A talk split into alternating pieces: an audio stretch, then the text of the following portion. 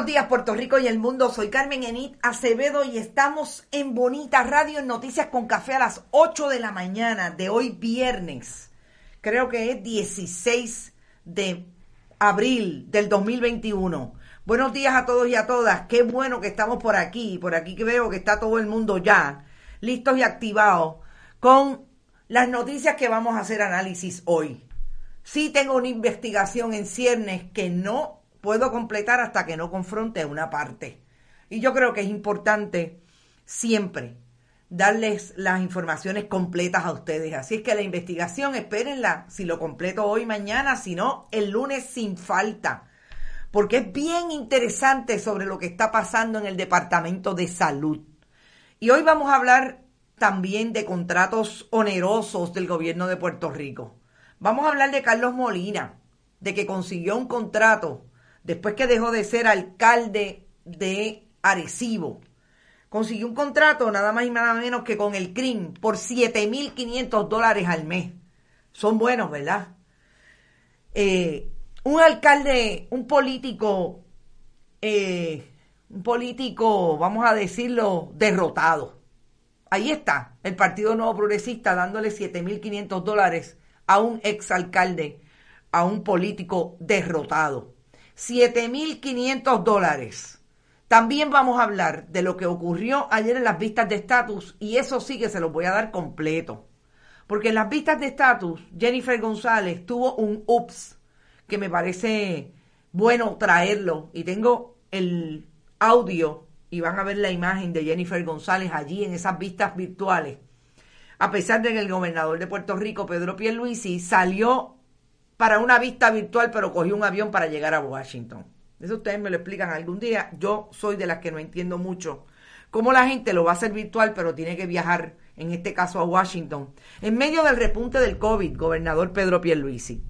Vamos a hablar de COVID, porque obviamente hay que insistir en las informaciones que están saliendo. El Departamento de Salud hoy establece que hay 2.060 y pico de casos nuevos y ahí están los números que incluso colegas periodistas como Bárbara Josefina, una compañera de primera hora, lo han detallado de una manera interesante en su muro de Facebook y lo voy a traer para comentarlo con ustedes, para aquellos que le hace falta todavía tener claro de qué se trata el repunte del COVID. Vamos a hablar, como les dije, de las vistas de estatus porque también vamos a traer eso, esa intervención que tuvo Manuel Natal y sobre todo la intervención que tiene Natal porque le, le pregunta Nidia Velázquez. Y me pareció súper importante esa intervención que hiciera Manuel Natal con una pregunta específica que le hizo Nidia Velázquez. Y por último, para no dejar de hablar de lo que el gobierno tiene como prioridad, vamos a hablar de dónde saca el gobierno de Puerto Rico el dinero para el para celebrar la elección especial de los cabilderos de la estadidad. Yo lo llamo desvestir un santo para el desarrollo económico y la reestructuración y la recuperación y rehabilitación del país para ir a dar dinero para vestir a los cabilderos de la estadidad.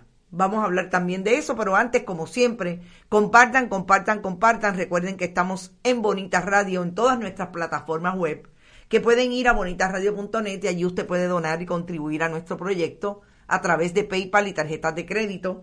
También pueden hacerlo en la Fundación Periodismo Siglo XXI, en su ATH móvil. La Fundación Periodismo Siglo XXI recibe cheques y giros postales a nombre de la Fundación a esta dirección, dirección PMB 284, PO Box 1940 San Juan, Puerto Rico 00919 guion 4000, que estamos en todas nuestras plataformas y también está con nosotros Plan de Contingencia en Facebook, en Instagram, Bonita Radio, en Twitter, Bonita-Radio y en YouTube a través de la suscripción a YouTube. Siempre le avisa cuando estamos en vivo.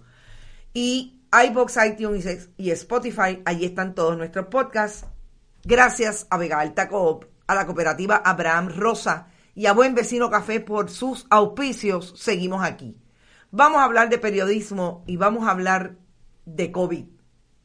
Yo les dije ayer que el periódico Washington Post había colocado esta imagen, y creo que ayer no se las presenté, el pasado martes, estableciendo que estos son los estados con mayor número de contagios por cada 100.000 habitantes. Fíjense que a Puerto Rico lo ubican en el increíble número de un 128% de aumento entre el 29 de febrero y abril 15 del 2021. Esto es una alarma para el proyecto de salud pública que no tiene el Departamento de Salud. Pero ayer yo no fui la única que establecí aquí en nuestro análisis a las 5 de la tarde que la postura del gobernador Pedro Pierluisi, quien en medio de este repunte se fue a Washington a la vista virtual de el Comité de Recursos Naturales de la Cámara de Representantes que eh, preside el congresista Grijalva, cambió o modificó así mediante comunicado de ¿Te está gustando este episodio? Hazte fan desde el botón apoyar del podcast de Nivos. Elige tu aportación y podrás escuchar este y el resto de sus episodios extra. Además, ayudarás a su productor a seguir creando contenido con la misma pasión y dedicación.